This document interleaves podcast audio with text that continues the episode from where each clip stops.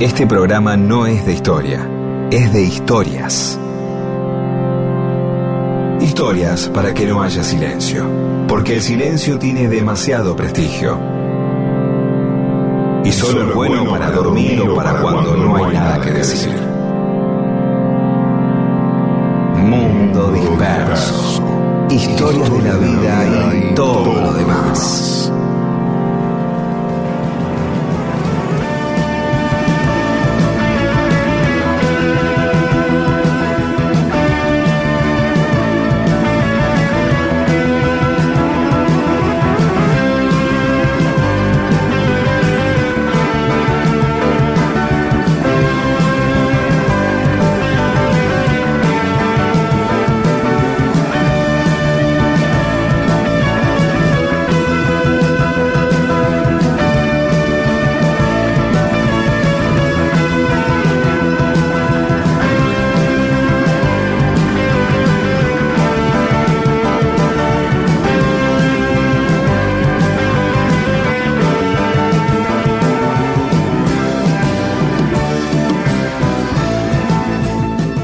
¿Cómo les va? Aquí estamos en Mundo Disperso.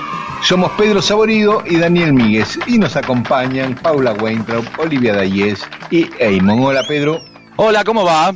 Bien, bien. Yo hice los deberes, Pedro, porque el otro día me desafiaste a ver si Ginebra venía, de dónde venía, si venía de la ciudad de Ginebra y si el queso de Mar del Ajá.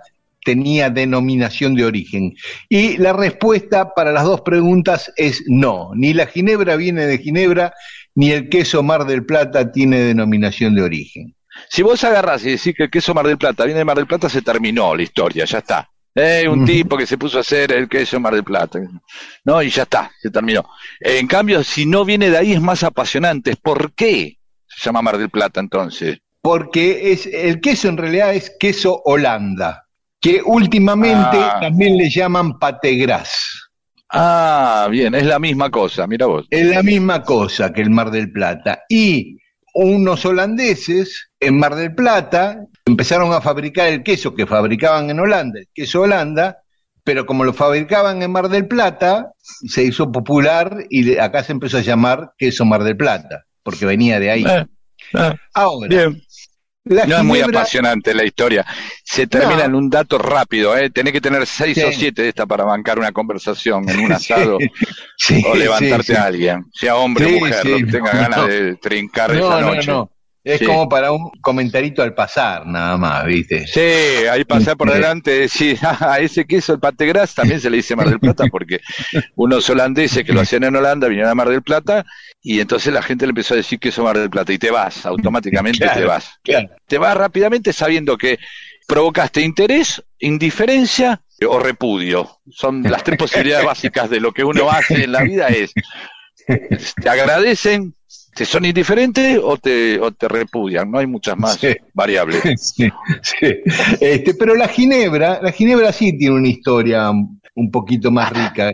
Ya en la Edad Media se tomaba Ginebra, ¿no?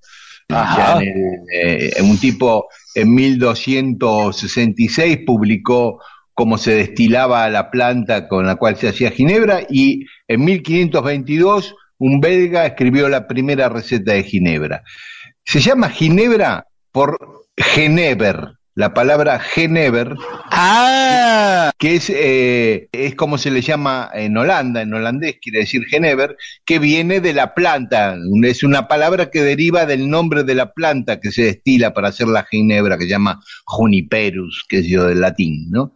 Y también en Inglaterra, gin. El gin también viene de la misma planta, ¿no? Es un tipo de ginebra, el gin, yo no sabía. yo me lo imaginé por el, pero no, no podría decirte que estaba seguro. Claro. Eh, para que se pueda llamar ginebra, la bebida tiene que tener sabor a nebrina, nebrina, que es el fruto del enebro. Eso es lo que eh, pude averiguar. Y todo Y- el mundo, ¿y qué te dan de chupar un, un- un- un- el, el fruto más extraño que pude, creo que es el níspero eh, y el quinoto, digamos, como cosas no habituales en mi vida. Claro, claro. La, la nebrina, qué lindo nombre, nebrina, para Sí. una, una chica. Nebrina Claro. Gutiérrez, nebrina Goldman. O nebrina Nebri. Porque, Nebrina Bols, claro. porque la primera ginebra es de 1575 y la fundó Lucas Bols, la ginebra Bols, Mira, 1575. Te voy a contar, después te voy a tener unos datos, pero esto no ahora, de una pulpería que hay en, en Guernica, ahí en Presidente. Perón, sí que Mm. tiene botellas de ginebra de la época de- que, que se llevaban los soldados de Roca. Ah, El- mirá. de- Sí, Yo me acuerdo de esas de barro, ¿te acordás? Esas. Bueno, y también las botellas de barro y después tuvieron que hacer, como empezaron a hacer de vidrio y desconfiaban, tuvieron que hacer ya en esa época, ¿eh? Tuvieron que hacer Ujú. imitación de botella de barro para que la, porque la gente no se acostumbraba. Mira vos. Entonces, y, y aclaraba la etiqueta, bueno, esto, disculpe, qué sé yo, ¿entendés? Como para, porque no se acostumbraban. Entonces, Ujú. los tipos tiraron la de vidrio como diciendo, ah, ahora lo- con esto los matamos, y no, la gente quería las otras. Pero Mirá ya económicamente, económicamente era difícil. Tenía un costo, claro. claro. Era, no, aparte se rompían más fácil todo. Claro, sí, sí, mucho más fácil. ¿Sabes que Bols, para terminar, es la compañía holandesa más antigua de las que existen hoy? Y también es la destilería más vieja del mundo. Ahí está, el queso Mar del Plata y la Ginebra. Y nos vamos a escuchar un poco de música para meternos datos, eh, exactamente. en historias que por ahí te rinden más que estas, ¿no? Porque, claro, pero no están mal, ¿eh? No están No. mal, pero son rápidos, hay que salir rápido. Sí.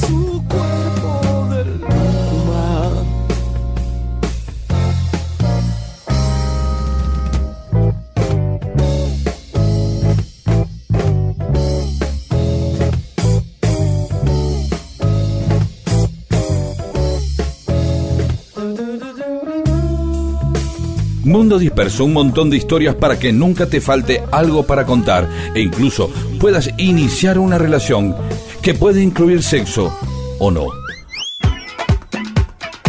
Mundo Disperso.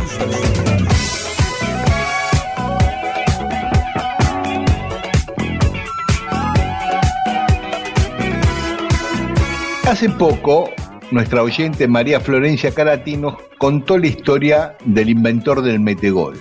Era un Ajá. español, un gallego, que había nacido en Finisterre, que era el fin del mundo en la antigüedad, cuando se creía que el- la tierra era plana, por el Sí, oeste el mundo terminaba en Finisterre, era el punto más occidental.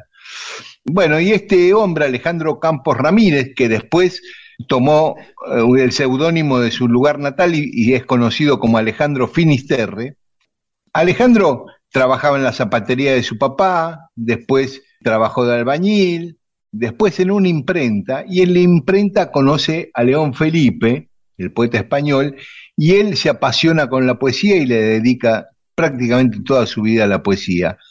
Y además era anarquista, ¿no? En la adolescencia se hace anarquista, llega la guerra civil española y en un bombardeo en Madrid, está en, en un edificio, cae el edificio y queda muy gravemente herido, sobre todo en una pierna. lo internan y se zafa, pero queda rengo.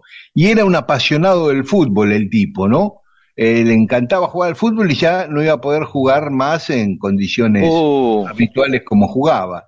Y aparte había visto en su internación muchos nenes que también habían sufrido heridas que no podían jugar más al fútbol.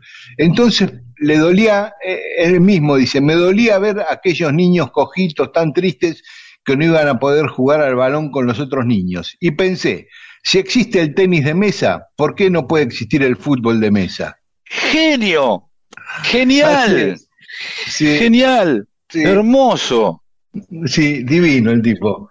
Y, y entonces dice que mm, consiguió unas barras de acero, un amigo del carpintero vasco le torneó los muñecos de madera para encastrarlos en las barras de acero, le hizo la mesa con los agujeros, bueno, y armaron lo que conocemos hoy como Pero no, no habrá, ¿se le habrá ocurrido de entrada o habrá tenido otras formas? ¿Qué sé yo? De, manejándolo con la mano, tener un jugador y lo agarrás de la cabeza y le pegás como si fuera una Claro. escoba, ¿entendés lo que Claro. digo? Eh, se le ocurrió lo más parecido a lo que hoy es el metegol, ¿no? Con barras Pero de qué, acero. qué que- inspirados, sí, seguramente Sí. habrá habido algún otro porque eh, pensar el dispositivo, que eh, lo, lo maravilloso que el, el metegol en sí es imperfecto absolutamente, digamos, uno tiene que hacer el gran esfuerzo. El tenis de mesa, bueno, más chiquitito, pero Mm. más o menos lo mismo, vos con una Sí. paleta, el otro con una paleta y una Sí. pelotita que va y viene, va y viene con una Mm. red. No hay mucha diferencia, digamos. En cambio acá sí, son 11 jugadores, están fijos, no avanzan, siempre había unos juegos donde los jugadores estaban con unas ranuras que avanzaban, se movían para adelante y para atrás, Ah, lo manejaban sí. con teclas. Distintas variables del metegol, otros que con una ficha vas empujando, le vas haciendo presión y la fichita salta para adelante y se lleva la pelotita.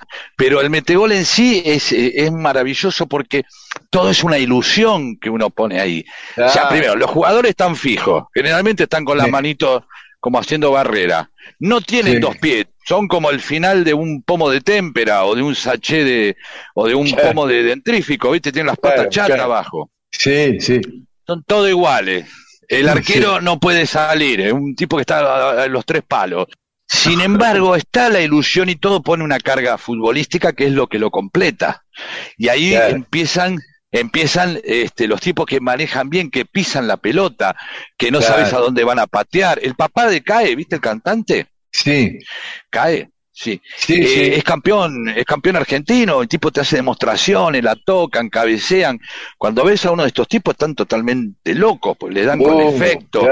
¿viste? No es el bruto. Y ahí aparecen esas pequeñas leyes que tienen que aparecer, eh, que son precisamente eh, no ser un bruto. O sea, che, el gol de abajo, el taponazo no vale, ¿viste? Esas cosas, el gol de mediocampo no vale. no vale, no, mariposa era ¿Qué? cuando hacía girar así el, el Eh, depende del barrio, eh, depende del barrio. Eh, nosotros le decíamos molinete. Molinete, no mariposa, molinete. Y molinete. bueno, yo también en otro lado le podía decir, le decía de otra manera, qué sé yo, son modismos. Pero entonces Claro. aparecen esas habilidades de ese juego que se termina de complementar a partir de, bueno, desarrollar una habilidad sobre el terreno de sus limitaciones. Ahí está. Entonces vos, Claro. bueno, decir, no, no es ideal. Y no, están los tres en línea, van los tres para un costado, para el otro. Y ahí aparecen habilidades que son totalmente extrafutbolísticas, ¿no? Eh, digamos, el metegol eh, lo emula al fútbol, pero no se parece mucho. Eh, eh, el juego en sí eh, se parece más al electrónico, vamos a decir la verdad. ¿no? Con los jugadores que se parecen, ya se parece a Cuchu Cambiazo, y tienen gestos, se enojan, qué sé yo. Claro. El metegol dista, dista, dista. Quizás la maravilla sea eso, que dista. Eh, sí, por ahí lo más, ah, hoy un poquito parecido al Metegol es el equipo independiente, ¿no? En esos movimientos, pero este, No, no seas así. Y la otra cosa, Por respecto a, a esto que decías de, de la habilidad, de los que son habilidosos, el tipo pensó en eso. Eh, dice que la pelota la hizo con un corcho de Cataluña, aglomerado, que permitía el Ah. buen control de la bola, detenerla e imprimirle efecto. Bueno, y él quiso fabricar, eh, ver si alguien se lo fabricaba, pero las fábricas de juguete en ese momento estaban todas dedicadas a producir armas para la guerra, para la guerra civil. Así que no Claro. lo pudo fabricar. Igual lo patentó. En 1937 lo patentó en Barcelona hasta que terminó la guerra civil en 1939. Y, ah, y también es que patentó eh, el pasahojas de partituras accionado con el pie, ¿no? Que lo creó para. Ah, una mira vos. Ah, Estaba enamorado de una pianista él y le inventó eso. Mirá Este, eso. Ajá. eh, sí. si, si te hago esto, ¿sabes lo que te puedo hacer también con el pasahoja? con el piecito. Este, Ya. terminó la guerra civil, ganó Franco y el tipo se exilió a Francia, se cruzó a pie los Pirineos y ahí empieza otra etapa de su vida, pero también vinculada al metegol. Lo vamos a contar después de escuchar un poco de música. No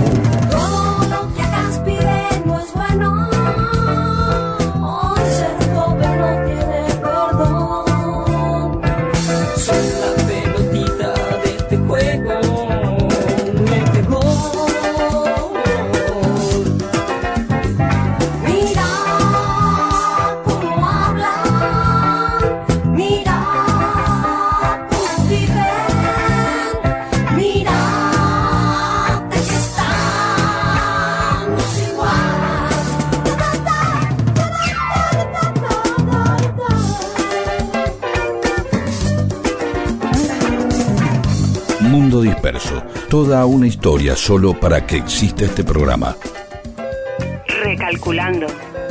Bueno, y acabamos de escuchar el tema Metegol de Raúl Porcheto, porque estamos contando. Porque estamos la hablando del metegol. Y claro, era obvio. Y, y la historia de Alejandro Finisterre habíamos quedado en que acababa de cruzar a Francia porque Franco había ganado la guerra civil española y él se exilió en Francia. Ahí, Pero ya, eh, ya tenía, tenía la patente del metegol. del metegol y del pasahojas de- Sí. del piano, Más ¿no? de la específico. El partitura. pasahoja lo hizo para la novia, no es una cosa que todo el mundo dice, ah, me quiero comprar un Sí. pasahojas. Sí, Que también se pero- puede utilizar, pa- pero podría ser muy útil para alguien que está enfermo y está leyendo un libro también. Pero ¿sabes qué? En París él lo patentó y vivió de eso. Ah, no vivió del metegol. Eh, esos años en París al menos vivió de eso, hasta que se va a América y se va a Guatemala. Ahí en Guatemala es donde él mejora su futbolín, que así se le llamaba y se le sigue llamando hoy en España, al metegol, futbolín. Sí, Este- un hombre espantoso entre nosotros, Sí. ¿no? Sí. Y empezó a fabricar los metegoles en Guatemala. Ahí sí, y Uh. tuvo mucho éxito, hizo un gran negocio con la venta de metegoles en Guatemala. Bueno, las cosas iban bien entonces. Sí, iban bien hasta que hubo un golpe de Estado en Guatemala eh, Pero, y como él era un exiliado, lo detuvieron los militares guatemaltecos y se lo mandaron a Franco en un avión. Pero él en un momento pidió ir al baño y con un jabón y papel de aluminio inventó una cosa que, que les hizo creer que era una bomba a la tripulación. No. Sí, Ah, y le creyeron. astuto. Sí, y le exigió que desviaran el avión a Panamá y le hicieron caso y llevaron el avión a Panamá en lo que se cree que fue el primer secuestro de un avión. O sea, el tipo que inventó el metegol es a Sí. su vez el primer tipo que secuestra un avión y Sí. en el caso de hacerlo con un jabón y un papel de aluminio debe ser un caso muy extraño. Después los pilotos y, y todo lo- el personal, digamos, los milicos ahí en el avión se habrán sentido unos pelotudos después.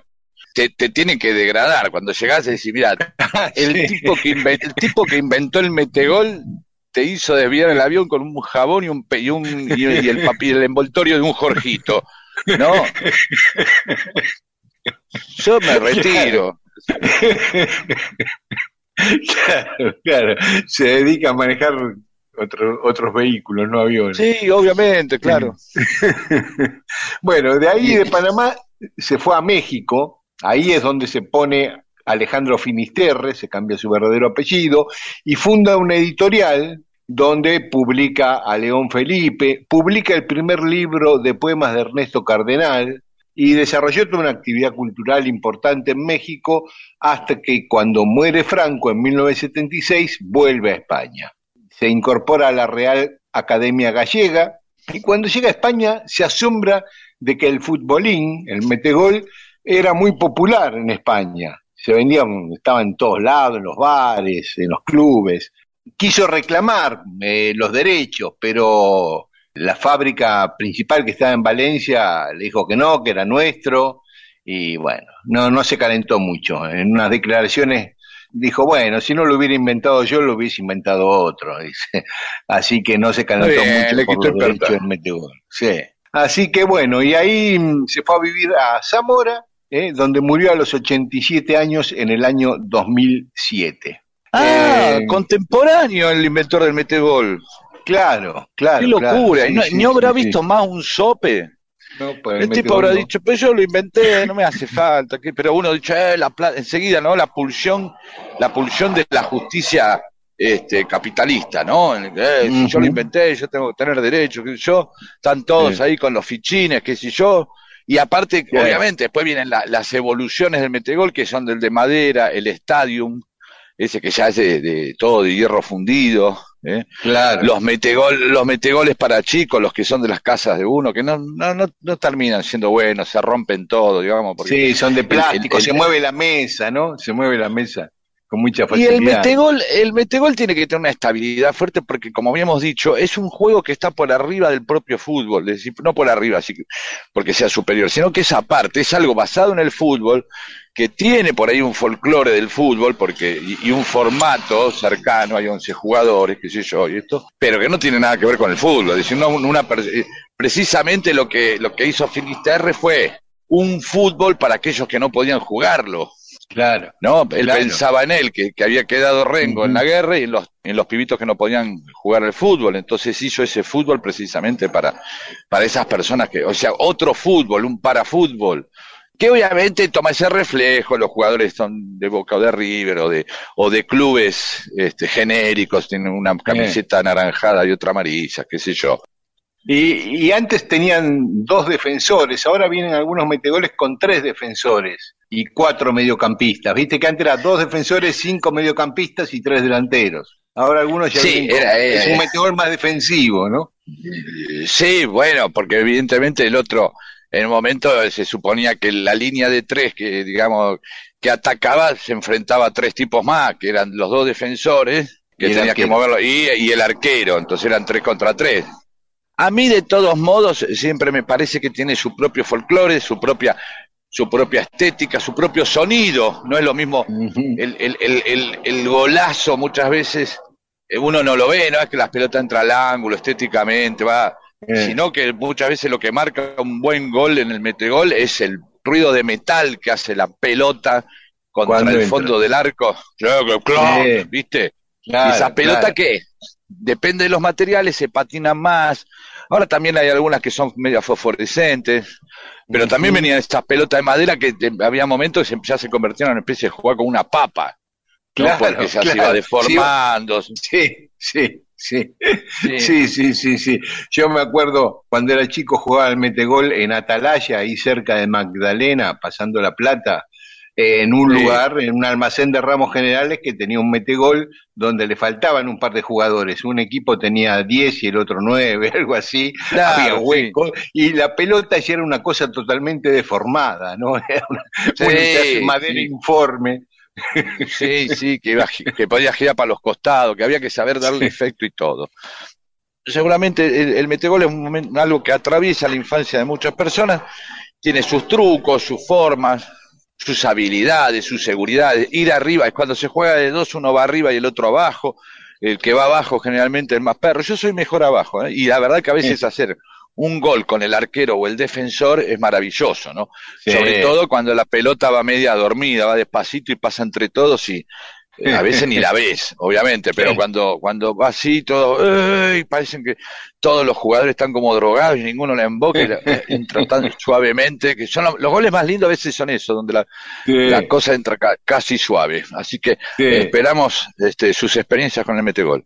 Eso, y para irnos, vamos a escuchar, para irnos de este tema, a un grupo de rock gallego que se llama Os Diplomáticos de Monte Alto, una banda que en España tuvo mucho éxito, tocaron mucho con Manu Chao, compartieron, y más, grabaron un disco juntos con Manu Chao, eh, que también es hijo de padres gallegos, Manu Chao, y compusieron un tema que se llama Fura Futbolín, una canción que habla del invento de Alexander Finisterra. ¿eh?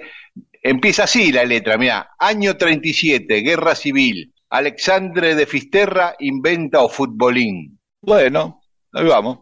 No sé si es muy linda la canción, pero tiene que ver. Ah, y sabes que en la letra dice metegol en la Argentina, matraquiño en Portugal. Mira qué bien. No sé si, como decís vos, era un hermoso tema, pero a veces lo conceptual no es efectivo. Sí, es Claro, simplemente pero por lo conceptual. menos un poquito para escuchar Claro. este homenaje que le hizo los diplomáticos de Monte Alto a Alexander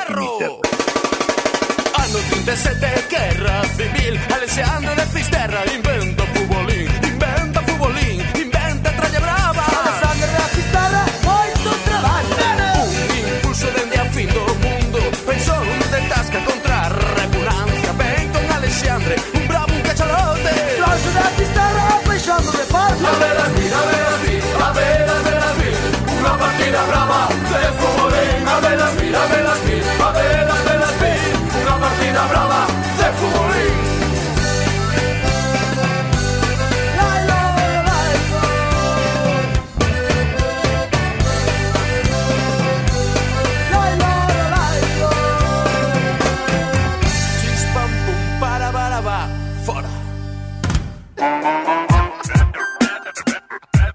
Seguí dispersándote con Mundo Disperso.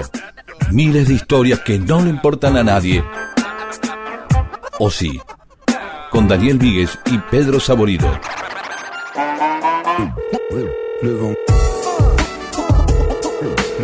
Y en Mundo Disperso tenemos mensajes de los oyentes que nos escribieron a Facebook, a Mundo Disperso, y a Twitter, y a Instagram, a arroba Mundo Disperso AM.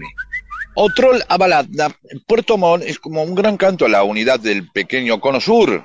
¿Por qué? Porque habla de una ciudad de Chile, fue muy popular en la Argentina y la cantaban los iracundos, sí, que eran uruguayos, era ahí de... Sí, ¿Sabías sí. vos que eran? ¿Qué cosa? Que eran uruguayos los iracundos, sí, sí, sabía. No me acordaba Ah. que la cantaban los iracundos, pero es cierto. Ahora Yo tampoco. Pero... Eh. Marcelo Romero, con razón, el animal distintivo del Athletic de Bilbao es un león. Yo tengo una chomba que compré en el estadio que tiene un león bordado. No, no- no me acuerdo a qué hace por- referencia Era eso. por los leones que había eh, Ah. San Mamés. Claro. Este, Ahí y por eso bien. el símbolo es el león. Claro. Pero yo lo pondría a San Mamés, porque es un león amansado en todo caso. Sí. Es un león derrotado. Pero, No, aparte le dicen los leones o el león al equipo. Es el apodo. eh, Bueno, debe ser una linda remera la de Romero. Laura, no más. Por favor, mundo disperso, pasen entero Sound and Vision. Ah, sí, podemos pasarlo. Podemos. Hace mucho que no pasamos a David Bowie, así que hoy podemos ponerlo, sí. Isaac Penayo, desde el condado de Queens, fue una picadora de hielo, específicamente con lo que asesinaron al gran león. Eso que el tipo se había escondido ahí abajo del gamulán, que era verano y todo. Dijeron, Sí. ¿por qué vino con gamulán este? Pero bueno, se había ganado, se había ganado la confianza. Sí, en todo sí, caso, sí. entrar con un picahielo y hubiera entrado con una barra de hielo, como diciendo, bueno, es verano, me voy a tomar algo con León Trotsky, y trajo la picadora de hielo y el, y el hielo. El domingo que viene contamos bien lo de Trotsky. Bueno, Y Hipólito Covarrubia nos recuerda que se cumplieron 50 años de la masacre de Trelew el 22 de agosto y nos cuenta la historia trágica, triste, eh, a propósito de que el domingo pasado fue el Día del Niño, de los niños mártires de Acostañú, en Paraguay. Eh, era un ejército paraguayo integrado por niños, porque prácticamente ya no le quedaban adultos para ser soldados en la guerra del Paraguay, de la masacre que fue eso. Ya vamos a contar bien esa historia, Hipólito, gracias por esto. Alejandro del Pino nos comparte una poesía de Alejandro Chioboloni que, parafraseando la letra de los dinosaurios de Charlie, habla de la destrucción del medio ambiente. Está en nuestras redes quien la quiera leer. Marisol de San Fernando dice que los, los escuchas, dice ella, no tenemos nuestro día. Hay locutor, día de la radio, pero los oyentes nada. Sí, señor. Propone eso, que algún día sea el día del oyente y de la oyenta. Me parece que está muy bien eso, ¿no? Daisy, recomiendo escuchar en YouTube la emisión de los programas radiales de Lucy en el cielo con Capuzotos. Ay, bueno, muchas gracias. Sí, buenísimo. Félix Requejo, un mensaje para Pedro. Dice, estamos acá con la barra La Franklin y la barra El Barrilete no se mancha. Eh, ya va, ya va, ya va a llegar, ya va a llegar. No, no puedo contener más a los muchachos, Pedro. No, no, no, no, está bien, Félix, tranquilo que ya, ya llega, ya llega porque es una historia muy, muy interesante la del barrilete de Franklin. ¿Le Sí. pedimos a Félix que mande otra o, y la hacemos primero que esa y mantenemos el suspenso o no? Nos estamos metiendo en un lío porque No. Félix es un, cien- un científico, te puede mandar Claro. alguna No, chiquitita vete también, que- no nada. que, que está el pedo, Félix, no, este, pero hagamos esto primero.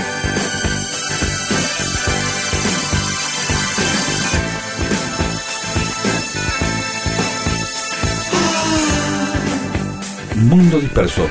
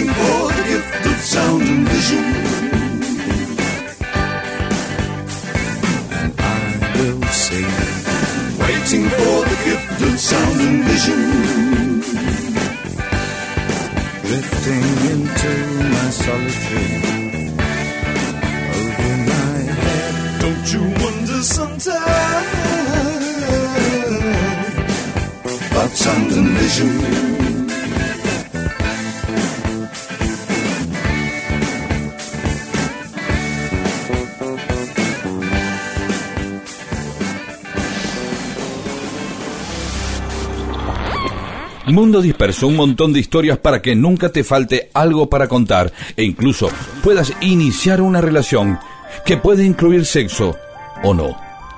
Mundo Disperso.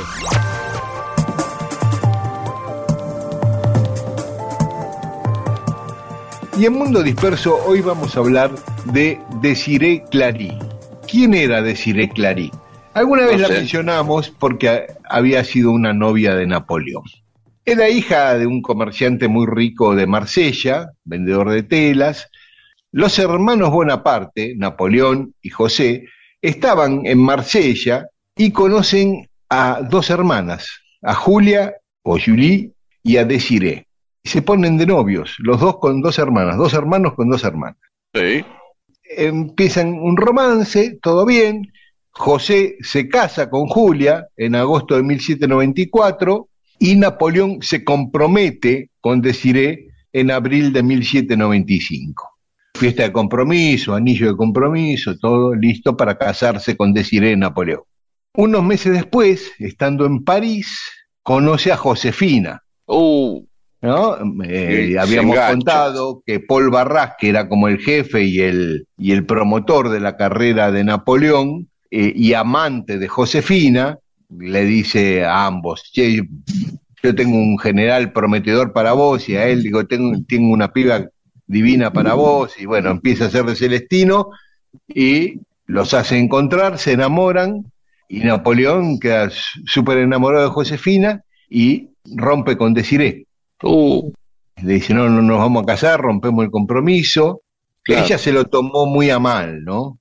Yo ya había, y yo ya la, ve- la, la tenés que ver venir. Si, si los otros dos, eh, tu hermana y tu cuñado, ya se casaron y a vos el tipo te puso un compromiso, que te puso un lomo de burro ahí, ya puso baranda. Eh, ay, se casaron, y si, bueno, nosotros nos vamos a comprometer, ya no es lo mismo. No. Así que mm, ella se lo tomó. Bueno. Es más, en sus cartas, eh, ya eh, que se conservan en la Casa Real de Suecia, y después vamos a ver por qué esas cartas están en Suecia, en una carta de ella a Napoleón le dice, has hecho mi vida miserable, pero soy bastante débil para perdonarte.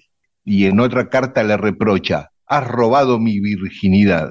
No, no es así. Si estaba Paul Barras antes. No, O salvo que eh, es esta, Ah, no era Josefina. Claro, esta es de Ciré la que le, le- bueno. Bueno, Napoleón va ascendiendo, cada vez está más arriba en el gobierno, ya se instala en París, le dice a José que se venga a vivir a París, y José viene con su esposa, con Julia, la hermana de Ciré, y Que Napoleón le también dice, metía ficha, seguro. que venga de Ciré también a vivir acá, yo los mantengo a todos, dice Napoleón. Y allá van los tres, o sea, su hermano, su cuñada y su exnovia. Él ya estaba Petizo con culposo, ¿no? El tipo. Sí, muy culposo, muy culposo. Este, O previsor de que si estoy ascendiendo y la otra por ahí sale a meterme tipo calculador.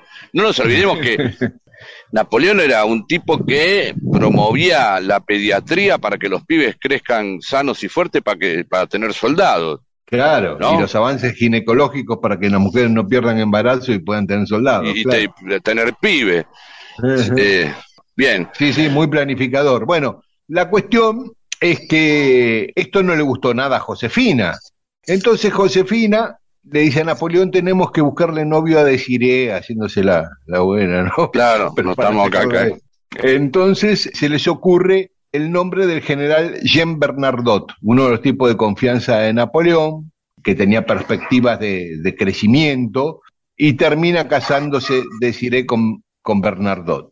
Napoleón lo nombra mariscal y después, Bien, con esto de culposo te diría, lo nombra príncipe de Suecia. O sea que Desiré pasa a ser la princesa. Y luego reyes, rey y reina. uy, tremendo. Y Napoleón lo dice, le cuenta a otro general cuando está confinado en la isla de Santa Elena, y es- este general Bertrand lo cuenta en sus memorias, le dice Napoleón, nombré a Bernardot mariscal y luego rey solo porque había tomado la virginidad de Desiré en Marsella. El Bueno. tipo sentía culpa de eso y dijo, bueno, te dejé. Bueno, De- Te dejé, me casé mirá. con Josefina, ¿eh? pero bueno, pero te nombro reina, te, te, te- te cabe. y cerramos, ¿no? Cerramos, claro, claro. Cerramos. Qué bien, qué bien. Esto- todo, todo es ganancia acá, ¿no? Porque Josefina, en vez de mandarla a matar, dice, vamos a envenenarla, dice, che, mira. O sea, eh, lo que se llama salir por arriba, ¿no? Claro, claro, ¿No? claro. Como diciendo, mira, no es que la vamos a, mandar a matar a la. Pero si Claro. le invocamos a alguien y después dice, y en Suecia, ¿con qué motivo pueden ir a Suecia? a Suecia? Y nombremos los príncipes de Suecia si tienen que estar en Suecia, bien lejos. Y ahí está. La, la Sí. historia avanza, la historia no avanza nada más en base a valores, eh, defensas patrióticas o, f- o- o económicas, ¿no? También Mm. avanza por estas pequeñeces eh, o lo que suceden, dejan de ser pequeñeces cuando alguien termina no, siendo nombrado rey.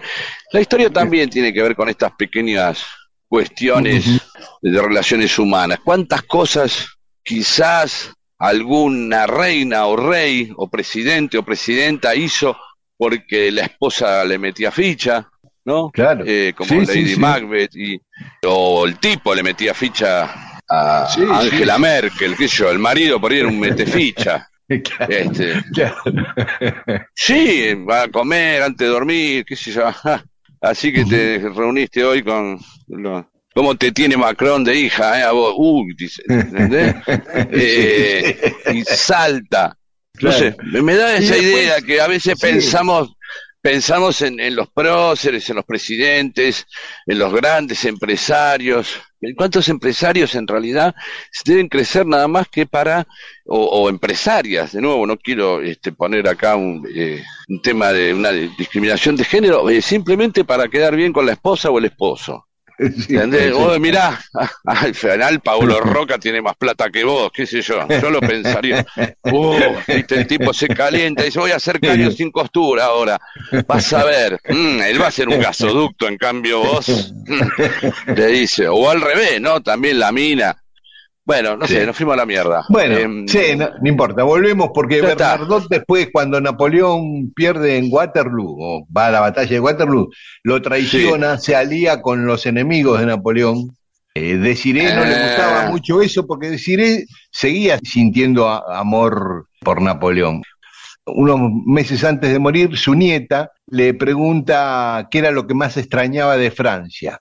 Y ella le dijo, tener 18 años y ser muy feliz porque el amor entró una tarde por la puerta de mi casa en Marsella. Oh, lástima que Napoleón ya había muerto como para disfrutar de tamaño elogio. Sí, sí. Y por último, este detalle, las vueltas del destino, diría mi abuela. Eh, el hijo de Desiré y Bernardot se casó con la Sí. nieta de Josefina. Ah. Todo quedó adentro de la familia. Y bueno, Sí, y son descendientes sí. de ellos los actuales reyes de Suecia, pero de, de otros países también. Casi toda Europa desciende prácticamente de gente del entorno de Napoleón y de ellos mismos. Así que Bien, bueno, bien. esa fue la historia de Desiree Clary.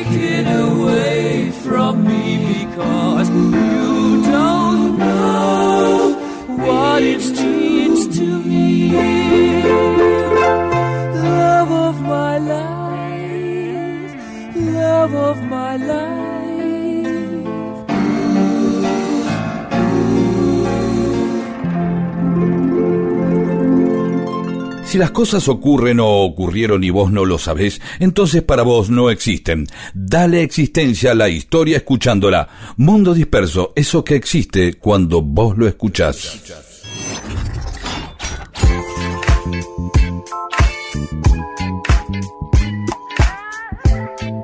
Y seguimos en Mundo Disperso. ¿Qué tienen que ver los autos tuneados con la vuelta al perro de los pueblos? Mm. ¿Qué tienen que ver esos autos que saltan? ¿Viste los autos que saltan, que están tuneados? Los yanquis hacen saltar, los latinos sobre ah, todo. sí, sí. Que le ponen una Hasta hay competencias. Sí, Claro. Te voy a ¿Querés que te cuente cómo, de dónde Sí. viene o no? sí, sí. Bien, la, la costumbre de tunear autos de esa manera, con brillos y tanto, ser tan estrafalarios, que es más latina, que diría que es más chicana, es más mexicana, Ujú.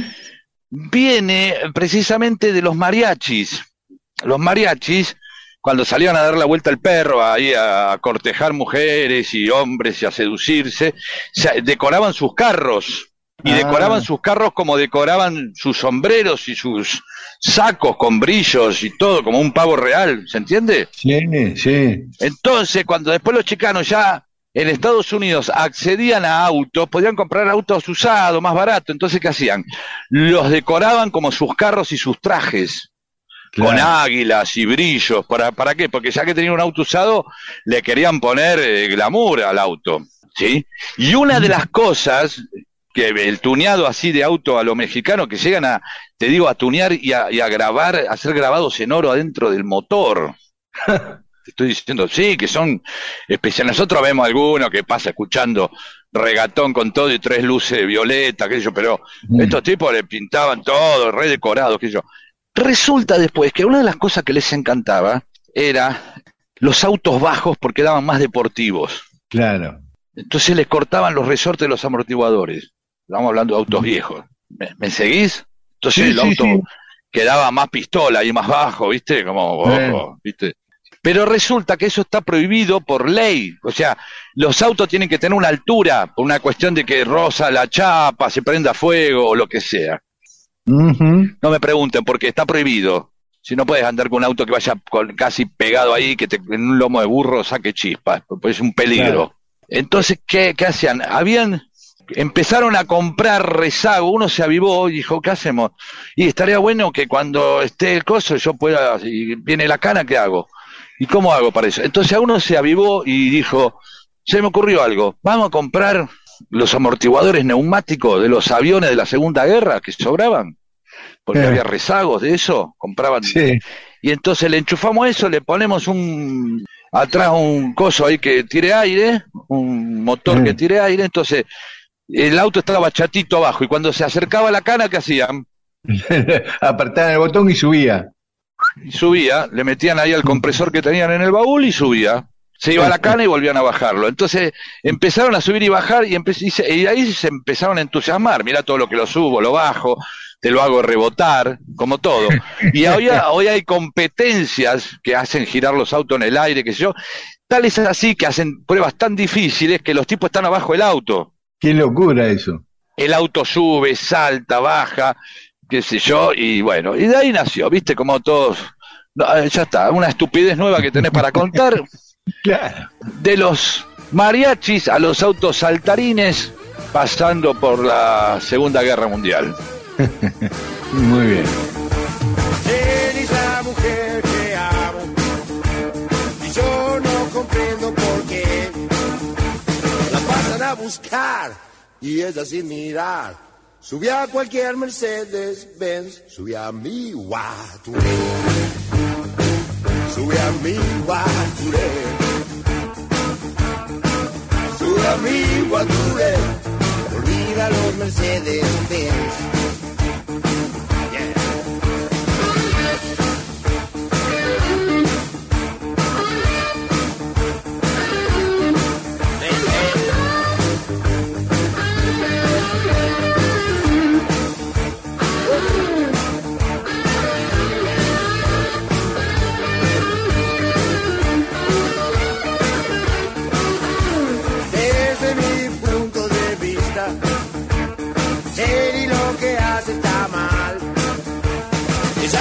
a quién se cree que está bien.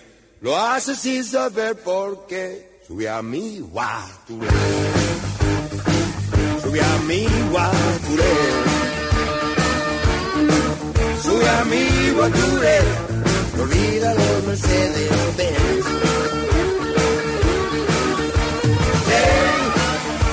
Se cree que está bien. Lo hace sin saber.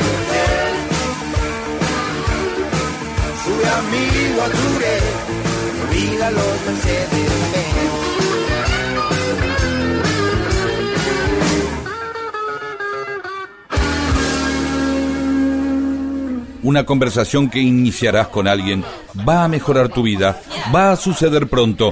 Es mejor que tengas temas para animarla. Mundo disperso, un atentado al incómodo silencio.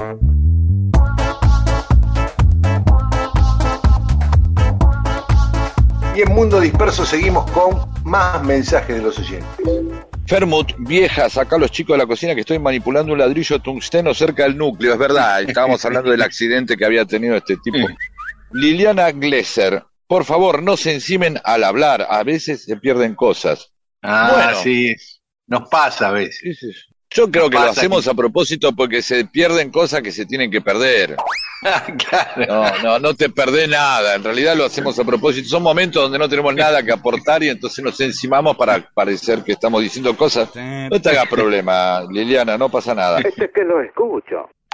Ana Valiente, gracias por los enlaces del programa emitido el domingo. El domingo pasado estaba en medio de la historia del sueco en el Congreso de Tucumán y vinieron mis hermanos y hermanas y el sueco que venía medio de espía me, tenía intranquila, se quedó con la historia por mitad de camino y bueno, después la siguió. Y María Teresa González dice, la pomada era Washington, no Washington. Nos Ah. corrige muy bien. No sabía, yo creí que era Este, Washington. Mira vos. No, ahora que lo dice sí, lo sabía, pero me había olvidado de que lo sabía. Muy difícil distinguir algo que es por una H en el medio, en medio de una palabra tan grande. Diego, en Yanquilandia no hay tutía, es no way, ni modo sería, ¿no? No hay camino, no hay forma. Pablo Galvani, desde Luján de Cuyo, qué bueno que... de- es una costumbre, él, para él es muy lindo eh, dar una vuelta en bicicleta y llegar y escuchar Mundo Disperso. Es feliz. Oscar Sagaceta, desde Neuquén. Acá riéndome porque a Pedro no lo conmueve la canción de Puerto Montt. Y bueno, y, y dice Para tres nada. cosas. Los, los iracundos eran uruguayos, sí. No conocían Puerto Montt los iracundos cuando escribieron la canción. Es muy parecido a lo de Agustín Lara, el mexicano, que escribió Granada, mi tierra soñada, y tampoco conocía Granada. Bueno, a ver, un tipo puede hacer un jingle para las, una soda y no haber probado soda en su vida, o un jingle para el- un automóvil Chevrolet y no. Ahora, ¿por qué Puerto Montt? ¿Es de los, de los chabones esto nomás?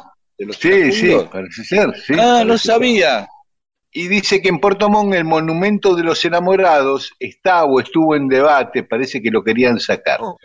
Rafael Aguilera, por favor, cuenten la historia del Conservatorio Fracassi. Es una historia real. Bueno, veremos. Eh, eh, hay un Conservatorio Fracassi, es muy famoso, que tiene Sí. sucursales no en todo el, el mejor país. nombre, no es el mejor nombre para andar enseñando. Mira, Sí. está bien. Ir a estudiar un Bueno. que se llama Fracassi. Pero, pero tuvo mucho éxito sí, porque claro. tiene todos lados, de Ushuaia hasta el norte, acá el principal, que tiene más de 100 años, está en el barrio Belgrano, creo que en la calle Arcos, pero eh, es muy famoso y, y es centenario. Ahora, la historia en sí, bueno, vamos a ver si la encontramos, a ver qué tiene de atractivo. Claudio Baldoni, creí que ya habían contado la historia del asesinato de Trotsky. No, no la contamos. Es una, solamente la mencionamos el otro día en las efemérides. Es de esas historias que si uno la ve en una película, la cambio por, la cambia porque le parece demasiado. Es cierto, ¿no? Tiene todos los condimentos. exageración. Sí. Respecto al modo que lo asesinaron a Trotsky, ¿no era más fácil contratar a un francotirador? Eso es una muestra de la burocracia estanilista, dice Claudio. Hugo Colase, me gustaría que contaran algo de la historia del rey de la Patagonia. Eh, bueno, justamente este, hoy se cumplen años de, de la película del rey de la Patagonia. Él habla de Oriel Antoine de Túnez, que era el, el que quiso ser rey. Ese del 80. Qué delicia la sorpresa eufórica de Pedro por la inauguración del Club Necaxa y sus jugadores. Le causó gracia tu reacción. Danilo Pedroso nos pide que le mandemos cariños y abrazos a, Duilio Quiroga, su suegro, que está pasando un momento difícil. Así que a Duilio un fuerte abrazo y, y fuerza. ¿eh? Cariño, claro que sí.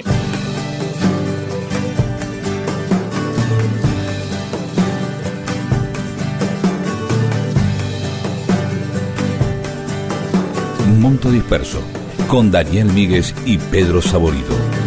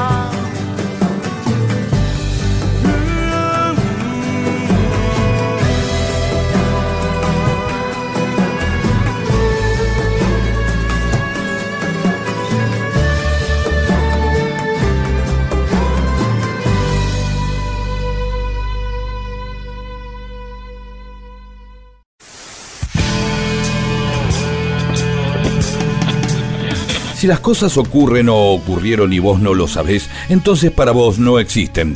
Dale existencia a la historia escuchándola. Mundo disperso, eso que existe cuando vos lo escuchás.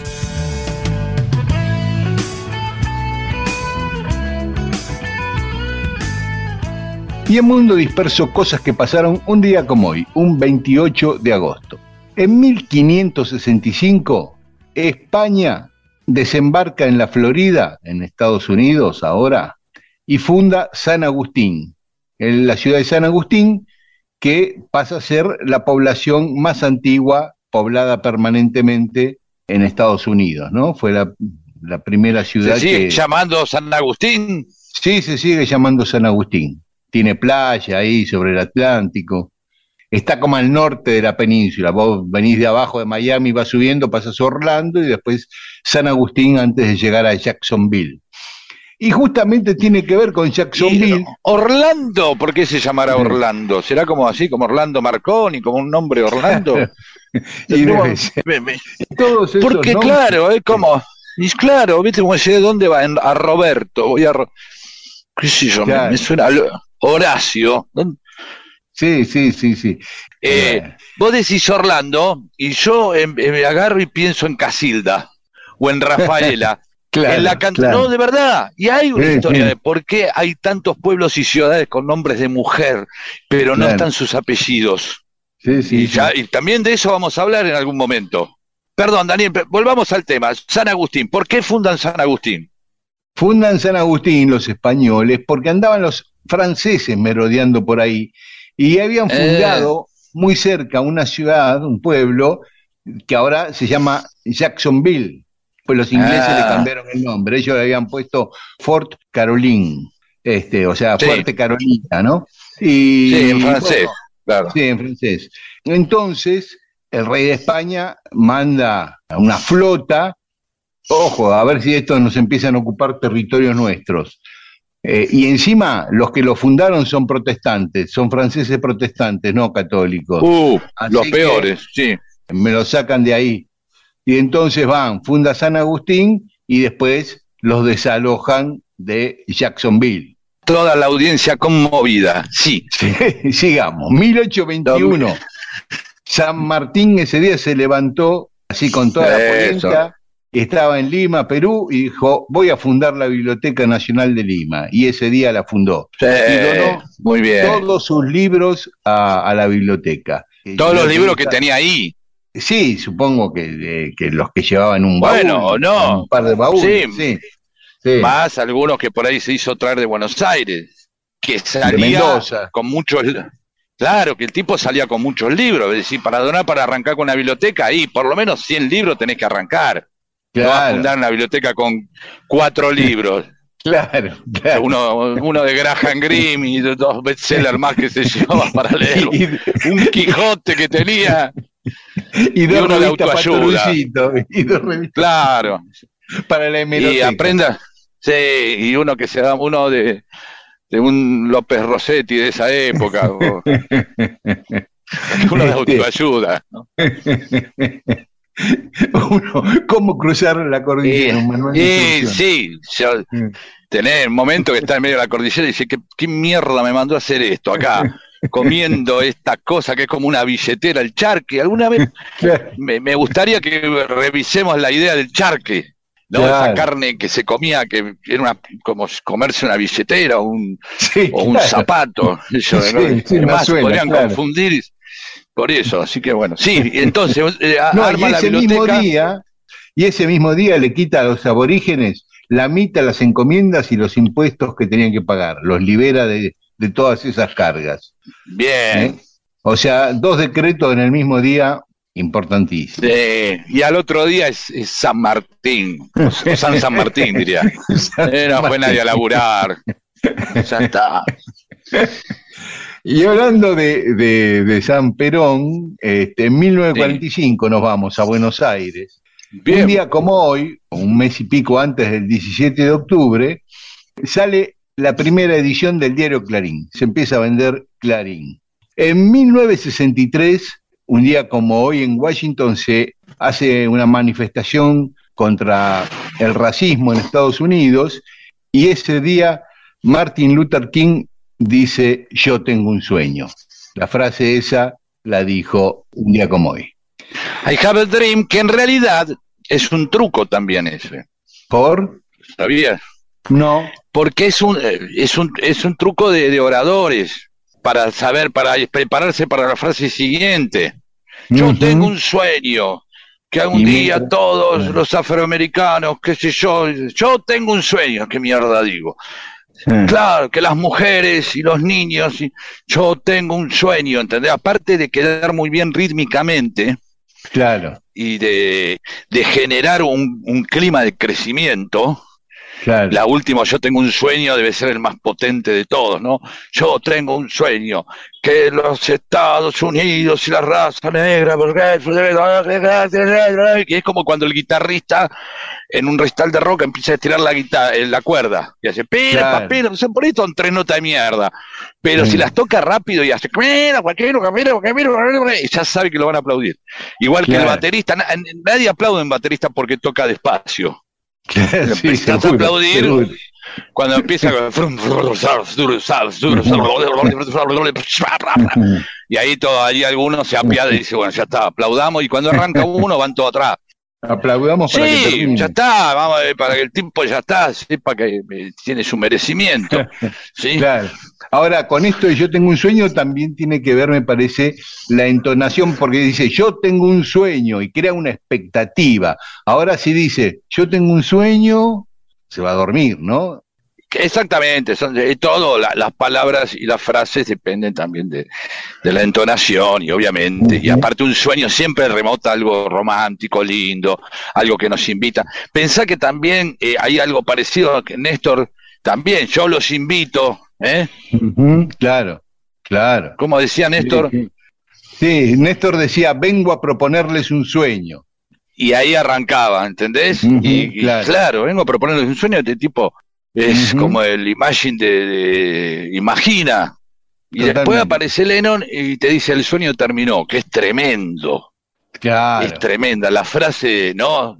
Sí, The dream sí. is over, es el sueño terminó. Uh, a Sí, la sí, mierda, sí. te tira ese y se va a la casa. Con Yoko se fue él a comer, se, se pidió un pollo, algo en el Rolls Royce, y vos te dices, pero eh, boludo, me hiciste la, eh, la paz, te metiste en la cama, todos eh, eh, haciendo la B como pelotudo, y ahora vos decís, ah, el sueño terminó y te vas a tu casa.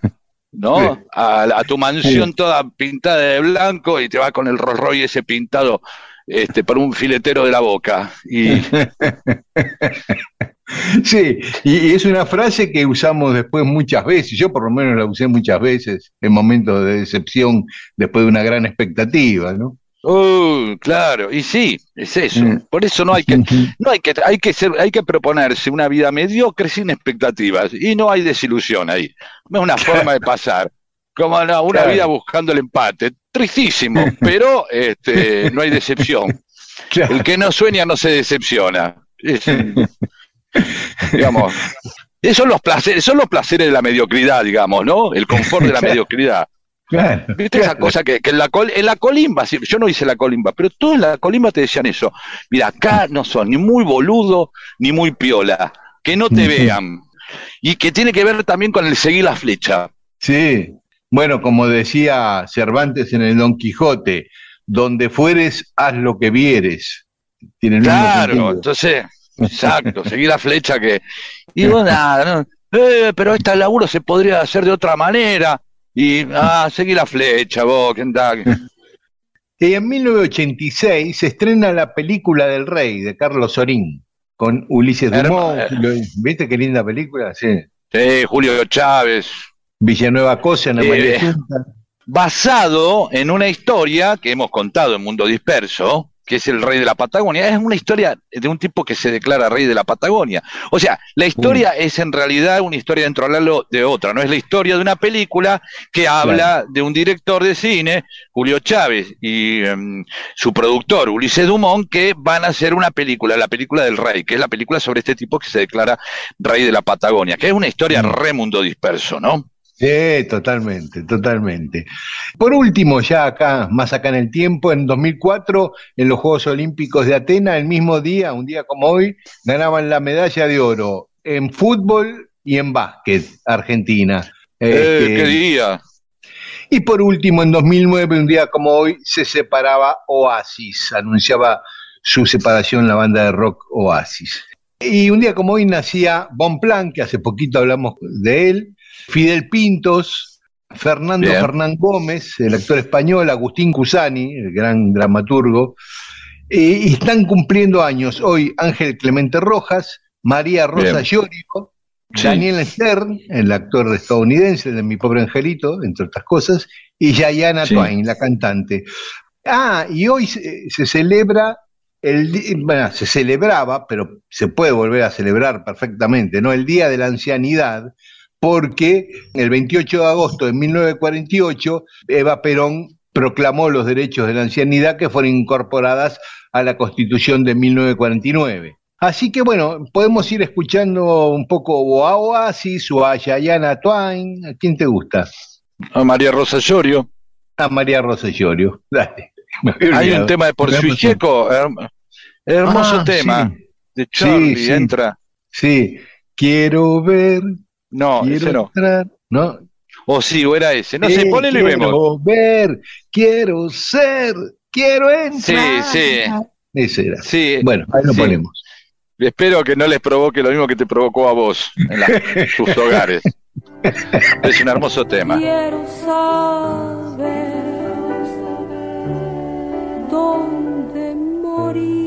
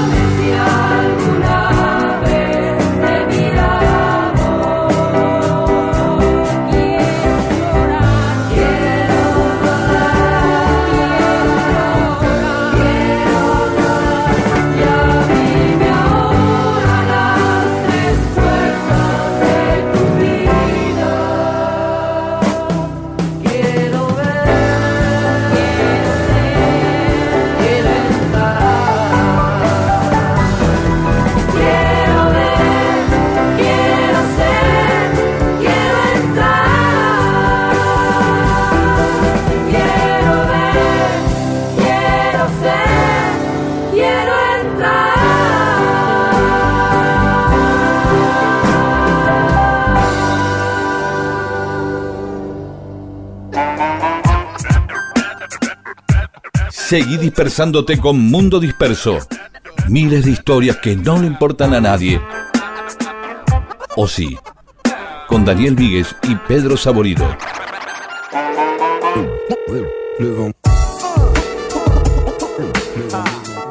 Y en Mundo Disperso tenemos más mensajes de los oyentes. Lidia de Catría del Río Negro dice que eh, hablemos de Quaker, del tipo de Quaker, del que Ah. aparece, que, que parece como una señora, que dice que bueno, que, que, que nos sirvió tanto para nombrar a muchos profesores y profesoras de la secundaria. Claro, Sí, que aparece con una peluca blanca, ¿no? Aparece con una peluca blanca. Y un los cuaquero, vamos a ¿no? ver qué es eso, claro. Sí. Y Betty Vázquez dijeron que iban a hablar de Piria otra vez. Bueno, sí, y ella vive en Cerro de los Burros, ahí en Piriápolis, y dice que se llama así porque por acá andaban los equinos de Don Piria. Mirá vos. Sobre el sueco que hablábamos el otro día que fue al Congreso de Tucumán, medio espía. Este sueco, dice Daniel Cores, me sonó medio chanta, mandaba... com- Sí, claro, es verdad, sí, estaba todo el tiempo haciendo comentarios y cartas imposibles de chequear para el rey. Bueno, tenés que tener confianza. Eh, mientras él estaba de joda. Y había algo de eso. Pablo Aro Geraldes, si Suecia imponía su monarquía en estas pampas, el azul y amarillo que fue tomado por Boca Juniors desde un barco sueco sería directamente el color de la selección. Es verdad, sería exactamente eso. Alejandro Valdés, qué buena historia la del sueco en la época colonial. ¿Podrían un día contar algo sobre la historia de la embarcación La Rosales? Anotada, ahí tenés otra, La Rosales, que también La se hizo una película. Sí. Sí, También se hizo sí, una película. sí, se hizo una película. Ahí el barco que se hundió, creo que frente a Cabo Polonio y que murieron varias personas y que le atribuyeron a, a los oficiales eh, haberlos dejado en banda porque no alcanzaban los botes para todo. Creo que era así la síntesis de la historia. Oh. Diego, este muñeco por el sueco era una mezcla de pirata con comentarista de moda. Sí, totalmente, claro. Sí, sí, sí, sí, sí, es verdad, está todo el tiempo haciendo unas crónicas medio más de chusma.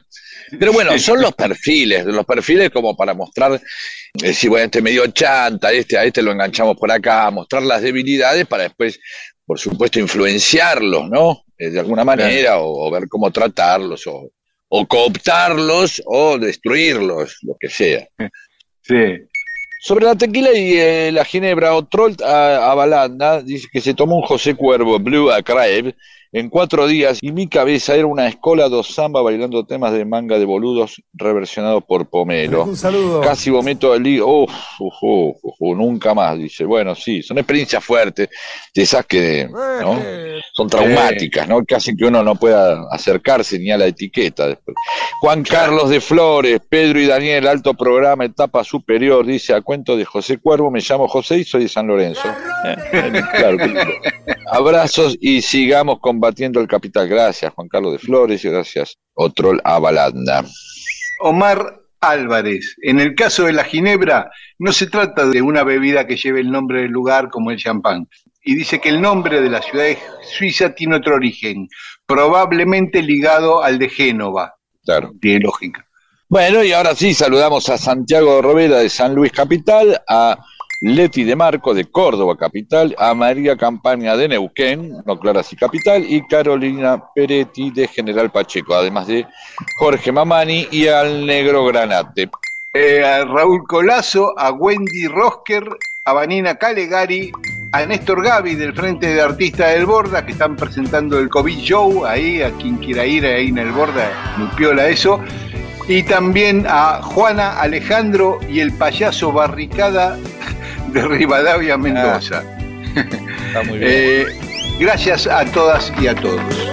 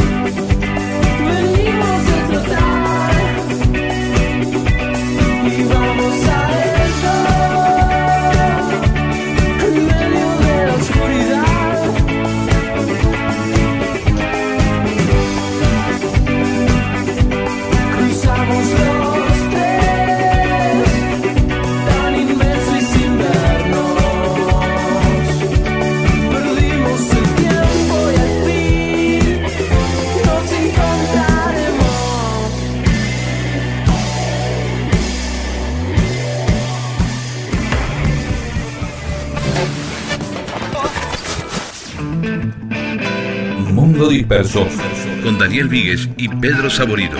Todo lo que sucedió en la historia solo para que vos te entretengas un domingo a la mañana.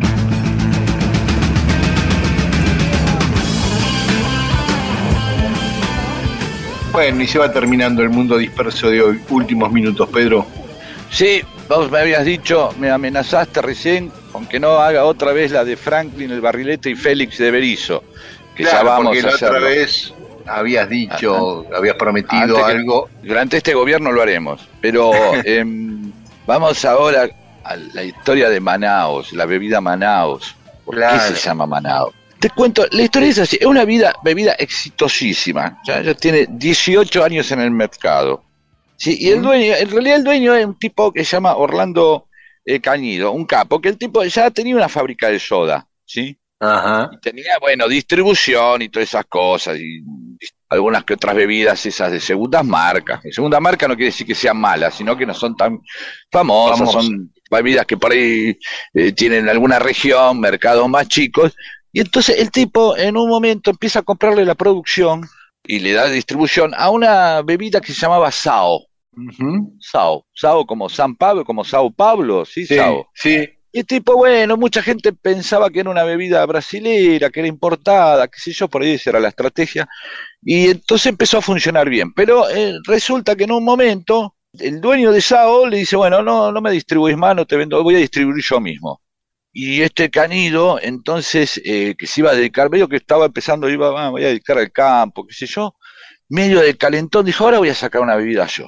Eh, voy a- me quedo. Sí, así que vos le pusiste Sao, le voy a poner Manaos para que también parezca brasilera y que parezca internacional y que parezca refrescante y tropical y para me- medio de calentón le puso Manaos. Y él después reconoce que se había calentado para decir, bueno, el otro le puso Sao, yo también le pongo un nombre. Y, y- y el tipo, eh, eh, entonces aclara, dice, yo tenía que competir con la misma marca que había impuesto, es decir, sentía como una especie de dolor, ¿no? Porque Claro. él había impuesto la marca, el otro cagó y ahora dice, ahora tengo que competir con el otro que también de alguna manera es como mío, lo siento mío. Entonces le puse Manaos y, y después "Eh, me arrepentí. Todo el éxito que tuvo y con todo lo que representa, yo le hubiera puesto el pampero o las cataratas, cualquier Ah. otra cosa. Pero la verdad que en ese momento no pensé que iba a ocurrir esto. Es- la bebida ya tiene 18 años, tiene una planta en Virrey del Pino, en La Matanza, y la oficina administrativa está en Rafael Castillo. O sea, es una bebida bien conurbana, bien matancera, bien bonaerense, ¿sí? que se llama. Manaos. Sí, Claro. pero que es bien bonaerense y cosas. Y tiene 15 gustos, qué sé yo, y también tiene em, a Pintapoy, tiene Manaus Soda, tiene Pintapoy, también, ¿te acordás del pomelo Pintapoy? Sí. Bueno, ahora de Manaus, sí. Y tiene un Mira. agua mineral que se llama, ¿cómo se llama el agua mineral? A ver. Manaus. No, Villa Manaus. claro. Ni Villa Vicencio ni Villa del Sur, Villa Manaus. Claro. y está muy claro. bien, y está muy bien. Así que nada, felicitaciones a todos los matanceros. De paso nos mandamos un saludo a, a Espinosa, ¿sí? a Verónica Magario, tantos a, a Gustavo Gret y a tantos amigos que tenemos allá en La Matanza, toda la gente de cultura que es divina, siempre me bueno. trata bien. Bueno, Bueno, muchas gracias. Cumpliste, creí que no ibas a Cumplí. cumplir con lo de Manaus. ¿eh? Sí, obviamente, por favor. Vamos a ir próximamente, vamos a cumplir con Félix de Berizo. Muy bien, muy bien. Y nosotros nos encontramos el domingo que viene acá en la M870 de Radio Nacional y esta medianoche, si quieren, nos pueden escuchar Rock por roll, Nacional Rock en la FM 93.7. Chao, hasta el domingo.